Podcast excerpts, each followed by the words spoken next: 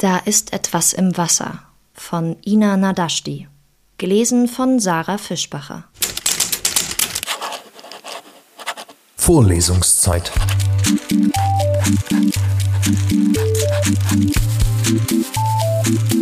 Der Geschichten-Podcast für jede Gelegenheit.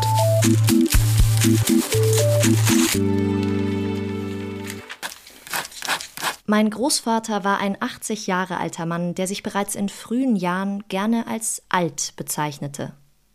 Das hat seine Umwelt allerdings weniger gewundert als die Tatsache, dass er immer noch sehr agil war. Sein Wundermittel, sagte er immer, sei Wasser. Im Jungbrunnen sei ja auch nichts anderes. Deswegen trank er jeden Tag über drei Liter reines Wasser. Aber er trank es nicht einfach so, jeder Schluck musste zelebriert werden. Denn Wasser, das wusste er, war ein wichtiges Gut. Man musste mit den Gedanken dabei sein, wenn man es trank. Ganz bewusst musste man es aufnehmen, dann entfachte es seine Kraft. Er trank stets nur Wasser aus seinem eigenen Schachtbrunnen, der sich aus dem Grundwasser der Gegend speiste. Im Frühling letzten Jahres fuhr ich nach Nordend nahe der Stadt A, um meinen Großvater zu besuchen. In dieser Gegend gab es nicht viel außer ein paar leerstehende Bauernhöfe und andere Gemäuer, die langsam aber stetig in sich zusammenfielen. Die meisten Fenster waren eingeschlagen, und die Bretter, die die Fenster und Türen verbarrikadieren sollten, vermoderten oder brachen bereits. Mein Großvater lebte etwas abseits auf seinem Hof. Seine Nutztiere hatte er schon vor Jahrzehnten verkauft. Das Leben hier musste sehr einsam für ihn sein. Er wartete auf mich vor dem Haus, als ich mit meinem Wagen in die Einfahrt fuhr. Da bist du ja, sagte er. Ja, da bin ich, antwortete ich und umarmte ihn zur Begrüßung. Ich nahm meine Tasche vom Rücksitz des Autos und wir gingen ins Haus. Ich mach mich mal kurz frisch, es war eine lange Fahrt, sagte ich und ging ins Badezimmer, um mir die Hände zu waschen. Ich drehte den Wasserhahn auf. Zunächst hörte ich nur Rauschen, aber kein Tropfen Wasser kam heraus.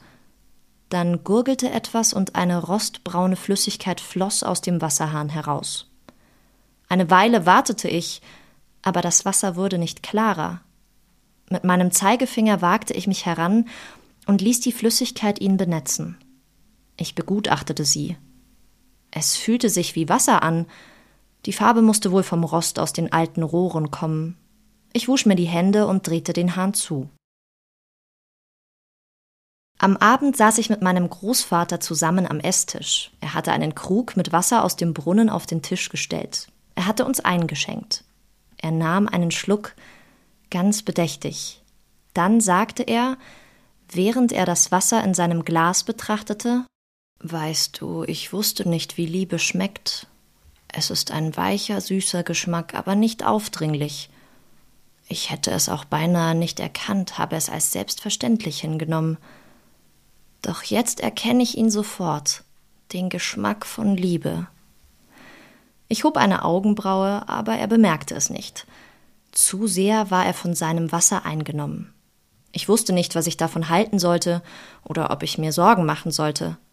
Setzte ihm die Einsamkeit mehr zu als gedacht? Womöglich wurde er dement? Ich würde ihn während meines Aufenthalts genau beobachten.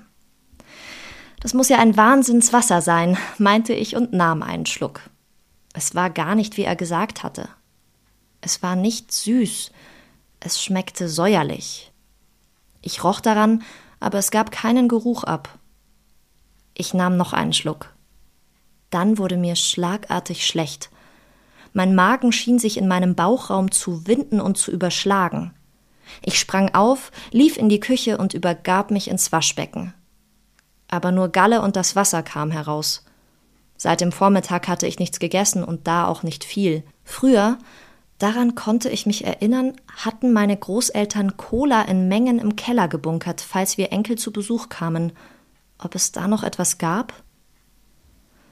Ich putzte das Waschbecken und stieg dann in den Keller hinab. Und tatsächlich, es gab noch einige Flaschen. Ich schraubte gleich eine auf und nahm einige Schlucke. Sofort verschwand das Übelkeitsgefühl und ich fühlte mich besser. Ich würde nur noch Cola trinken, solange ich hier bleiben würde. Das stand fest. Mit drei Flaschen ging ich zurück nach oben und setzte mich wieder zu meinem Großvater. Wir sprachen noch lange bis in die Nacht, bevor ich zu Bett ging. Es war ein sehr schöner und ausgesprochen lustiger Abend. Am nächsten Morgen fand ich meinen Großvater auf der Terrasse sitzend. Obwohl ich ihn grüßte und versuchte, ein Gespräch mit ihm zu beginnen, blieb er stumm. Er sah mich nicht einmal an. Sein Blick ging nur stur geradeaus. Er wirkte unendlich weit weg. Nichts schien mehr da zu sein von dem lustigen Mann, der er gestern Nacht noch gewesen war. Er blieb den ganzen Tag so und auch die nächsten Tage. Egal, ob ich auf ihn einredete oder ihn anschrie, er reagierte nicht auf mich. Einmal ging ich spazieren. Ich brauchte frische Luft und sah mir die Gegend genauer an, in der mein Großvater lebte. Ob ich ihn hier lassen konnte? Oder sollte ich ihn besser mit in die Stadt nehmen?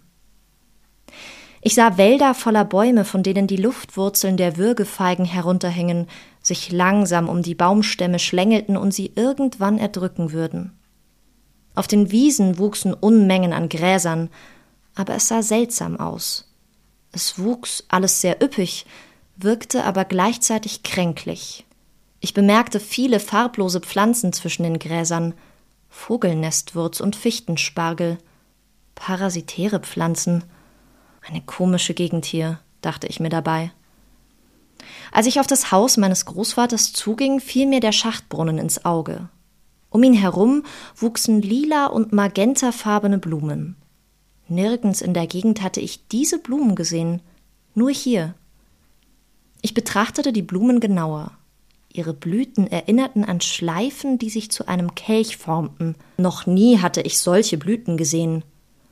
Und erst jetzt, als ich mich in die Wiese setzte, merkte ich, dass ich an all den Tagen, seit ich hier war, nie ein Tier gesehen oder gehört hatte.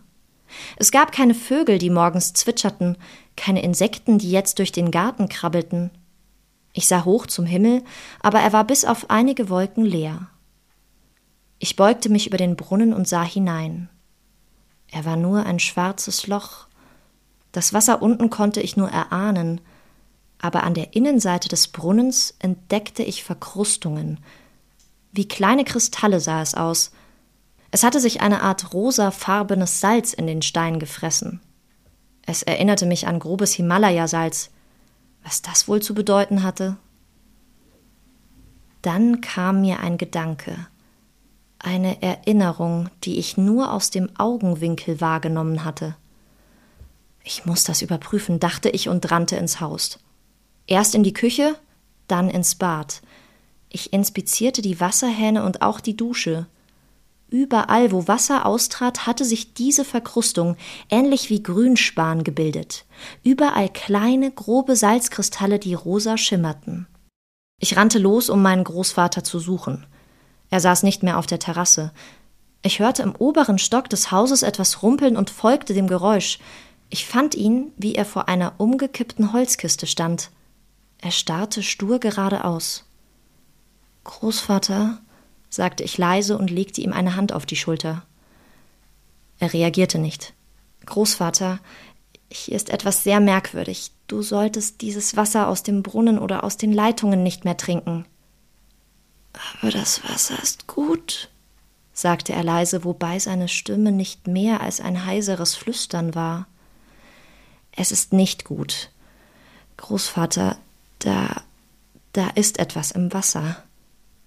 Er sagte nichts. Er sah nur geradeaus. Ich werde dich mit zu mir in die Stadt nehmen. Das Wasser tut dir nicht gut. Auf einmal ging ein Ruck durch seinen Körper. Er drehte sich blitzschnell zu mir um und funkelte mich böse an. Was meinst du denn, was du hier tust, du kleines Balk? schrie er mich an. Du kommst hierher, um mir zu sagen, was ich trinken darf und was nicht. Und jetzt willst du mich hier fortbringen? Er hob die Holzkiste auf und warf sie gegen die Wand, so dass die Kiste zerbarst. Ich schrie auf und sprang aus seiner Reichweite. Ich rannte zur Treppe, aber er war schneller. Er packte mich so fest am Handgelenk, dass ich vor Schmerz aufschrie. Ich zerrte, um mich zu befreien, doch sein Griff war viel zu stark und unnachgiebig. Er schrie weiter auf mich ein, doch ich konnte kein Wort verstehen von dem, was er sagte. Ich dachte nur noch daran, wie ich mich befreien könnte. Ich trat und schlug um mich.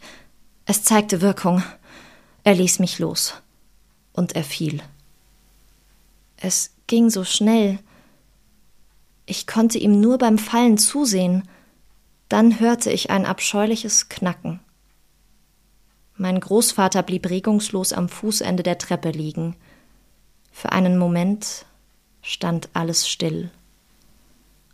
Als schließlich doch noch ein Ruck durch meinen Körper ging und mich zu ihm trieb, rührte er sich immer noch nicht.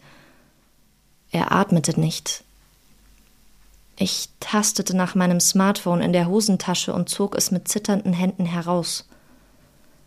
Da war etwas im Wasser etwas, das die Menschen veränderte. Und es war im Trinkwasser. Ich rufe die Polizei an. Es klingelt. Aber niemand hebt ab. Vorlesungszeit.